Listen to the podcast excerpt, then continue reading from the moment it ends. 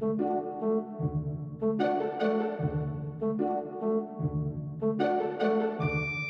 んにちは道草です。このラジオは私たちにとって一番身近な植物である雑草を生活に取り入れて暮らしを豊かにする方法を模索していく番組です。はい。久しぶりの一人語り会です、えー、前回までは初のゲスト会ということで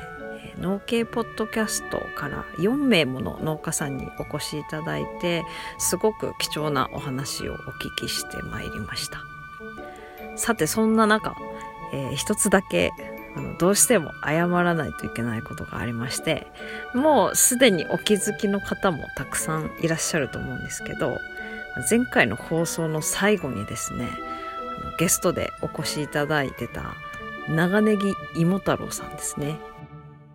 長ネギ芋太郎さんです。のお名前をなんと私がもう最後の最後に思いっきり間違えて読んで締めくくるという決してあってはならないことをしでかしてしまいました。でしかもただ間違えるだけじゃなくてよりによってもしかしたら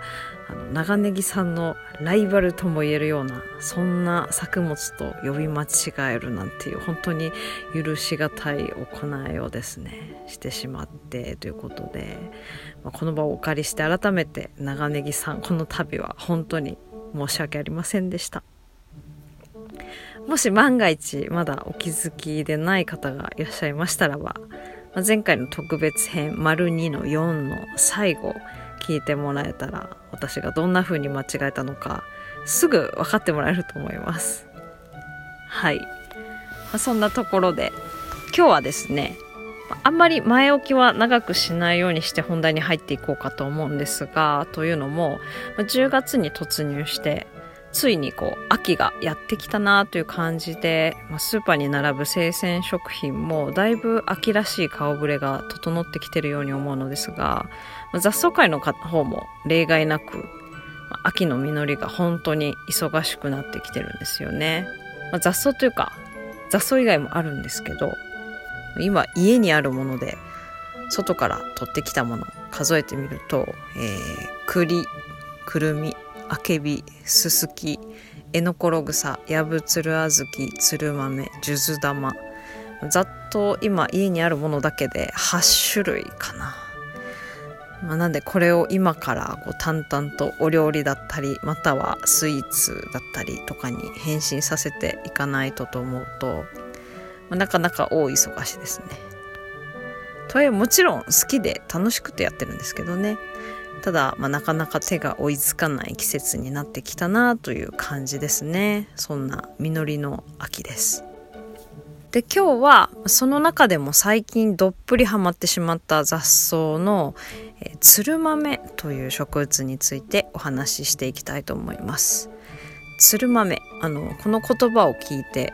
すぐにああれねってなる方はそう多くはないと思うんですけど私の住んでる岡山県では、行くとこ行けば結構たくさん生えてるんですよね。今の時期特に河川敷なんか出かけるとうまくいけばもういろんな雑草の上をまたいで、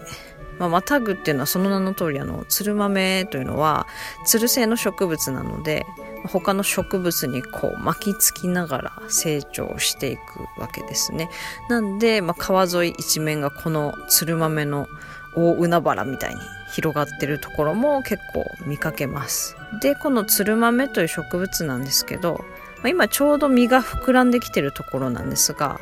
その実がですね、まあ、鞘というべきか。なんと枝豆にそっくり。でそっくりといっても厳密に言うとその枝豆をうんと小さくミニチュア化したような姿をしてるんですね。鞘の長さはだいたい3センチくらいですかね。本当にちいちゃい。でもちゃんと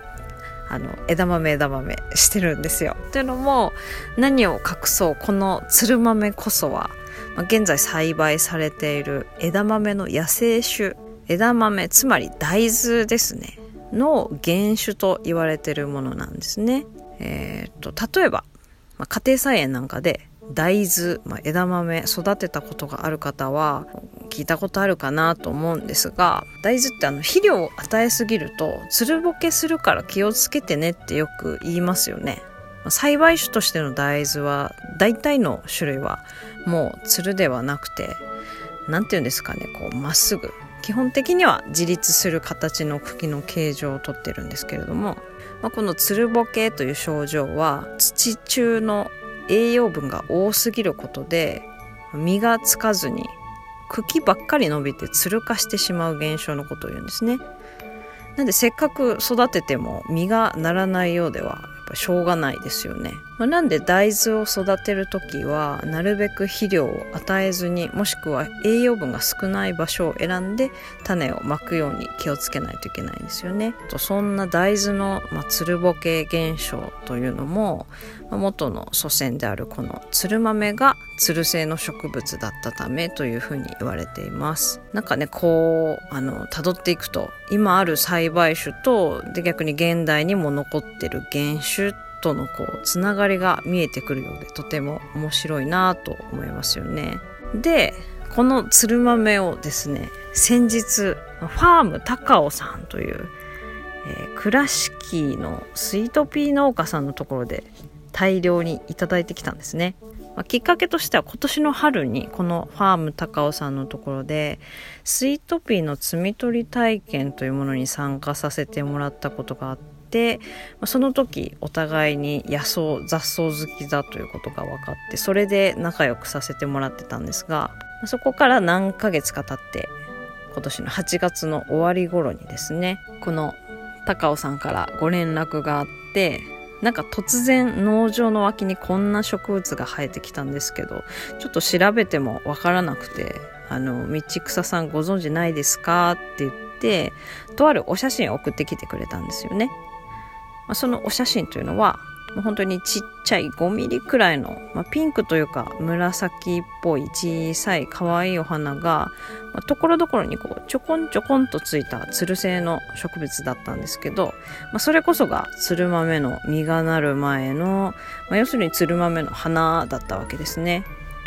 まあ、なんでその名前を教えてあげてでちなみにこれは大豆の野生種って言われてるやつなんでもう少ししたら、まあ、実がなって食べられるようになると思いますよっていうこともお伝えしたらじゃあよかったら実が膨らんできた頃にビール片手に一緒につまみましょうっていうお返事が来たんですよね。で私ももちろんこれに対して是非ってお答えはしたんですがまあこういうのって半分ジョークというか、まあ、社交辞令というか高尾さんのユーモアみたいなものかなっていうふうに思ってたんですよね。まあ、でもですねその1ヶ月後の、まあ、本当につい先日また高尾さんから連絡が来て「鶴豆がもう鳴ってますよ」なんで来ませんか？っていうふうにあの再びご連絡をいただいたんですよね。これね何て言うんですかねあのこうジョークをジョークで終わりにせずにあの本当に声をかけてくださったっていうのがなんかすごく嬉しかったですよね。まあ、そんな感じでこの数日後に高尾さんのところに行ってで一緒につる豆の収穫をして、まあ、収穫と言うべきなのか刈り取りと言うべきなのかわからないところなんですけど、ね、つる性の植物ってあの草刈り機の刃が入りづらいらしくって結構はびこると厄介だそうなんですね。なんでまあそのつるをメリメリっとこう手で引っ張ってでそこからお豆の鞘をこうばらしていってもう青空の下ででキャンプ用の小鍋を用意してくださってたのでお湯を沸かしてもらってつる豆を茹でてお塩を振ってビールを片手にみんなでいただいてきました、味の感想はそうですね。あのちゃんと枝豆でした。いわゆる栽培種の枝豆よりは若干身が固めしっかりめっていうんですかね。あとは少しコクというか渋いとか苦いってほどじゃないんですけどポリフェノールたっぷりありそうな感じの味わいもありました。あとは香りもちゃんと枝豆でしたね。ミニミニでしたけど。そんなミニミニのこう野生の枝豆を大の大人がこう揃って本気でおつまみにして食べてるっていうのが我ながらすごく滑稽でとても面白かったですね。楽しかったです。でそうそうあの雑草食べてて何がいいかっていうとですねあの品種改良のありがたみをこう身をもって体感できるというところが一つありますよね。あのもちろん栽培技術もなんですけど、まあ、どんなに美味しくてもやっぱりそれ自体が小さいと何かと手間がかかりますよね。もちろんこう集める時もそうですしで食べる時もそうですし。それは本当によく思いますね。このつる豆に限らずいろんな雑草や野菜を見比べてそう感じますよね。でまあこの日はこうやってひとしきりつる豆の枝豆を食べてビールを飲んでおしゃべりしてって感じで楽しく過ごさせてもらったんですけどあの帰りがけに高尾さんが栽培されてるどっさりのフレッシュハーブと一緒に今回たくさん取れた残りのつる豆もどっさりお土産にいただいて。なので、まあ、じゃあということで家に帰ってからこれをまた一個一個こう鞘からお豆を取り出していって豆ご飯を作ってみたんですけどこれもすごくあの美味しかったですね。なんだろうなんかやっぱり食感がしっかりしてるのとあと豆粒の大きさが近いからなのかななんかあの色は全然違うんですけどちょっとお赤飯にも似たような食感のご飯になって美味しかったですね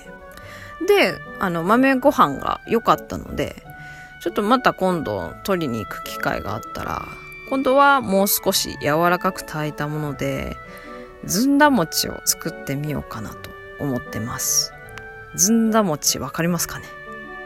枝豆もしくは青大豆を煮て潰してお砂糖を加えた、まあ、要するに枝豆のあんこみたいなやつですよね。あの私の母のふるさとの山形でもよく作られているお餅ですね。あれをあの鶴豆でもやってみようかなと思って。でさらに言うとあの大豆の野生種がつる豆であるように実は小豆の野生種と言われてる雑草もありましてこれはヤブツル小豆というものなんですけどこれまた栽培種の小豆をうんと小さくしたような見た目の植物なんですがあの好みも同じように使ってあげるとあんこが作れますのでどうせだったらちょっとこの2つを両方同時に試してみたいんですよね。あの野生のずんだと野生のあんことっていう感じで。であとは、まあ、もう少し経って豆が茶色くなって完熟してきたらこのつる豆の種で納豆とかお味噌とかも作れないかななんても思ってたりします納豆なんてあのごく小粒が私は割と好きなのでむしろこの小ささが逆にいいんじゃないかななんて思ってたりしますね。で、さらに言うとこのつる豆はあの完熟すると豆が黒くなるんですよね。なのでもう本当にごくごく小粒な黒豆っていう感じですね。なんで、まあ、黒豆の納豆って市販のものでもかなりレアじゃないですか。まあ、そんなところもまた面白ポイントになっていいかなっていうふうに思ってます。はい。鶴豆はそんな感じですかね。この辺のあの実食レポートなんかはまたインスタグラムやツイッターなどで随時更新してますのでよかったらぜひそちらを見に来てやってください。そしてさっきお話に上がったファーム高尾さんなんですけど実はあの今月10月31日に日曜日ですね、イベントを合同でさせていただけることになりました。テーマは雑草を使った大人のままごとっていう感じでファーム高尾さんの農場に生えてる雑草や野草を使って実際に簡単なお料理にしてこう食べてみたりあとはお茶を作って飲んでみたりあとは年末に先駆けてその辺の草であの縄を縄う、編んでみる。とかですね、まあ、そういったいわゆる雑草を生活に取り入れるための実践の場みたいな形のイベントができたらいいなと思っていますのでご興味ある方は是非そちらも合わせて Twitter と Instagram とご覧いただけたら嬉しいです。では今日も最後まで聞いてくださいましてありがとうございました。ではまた。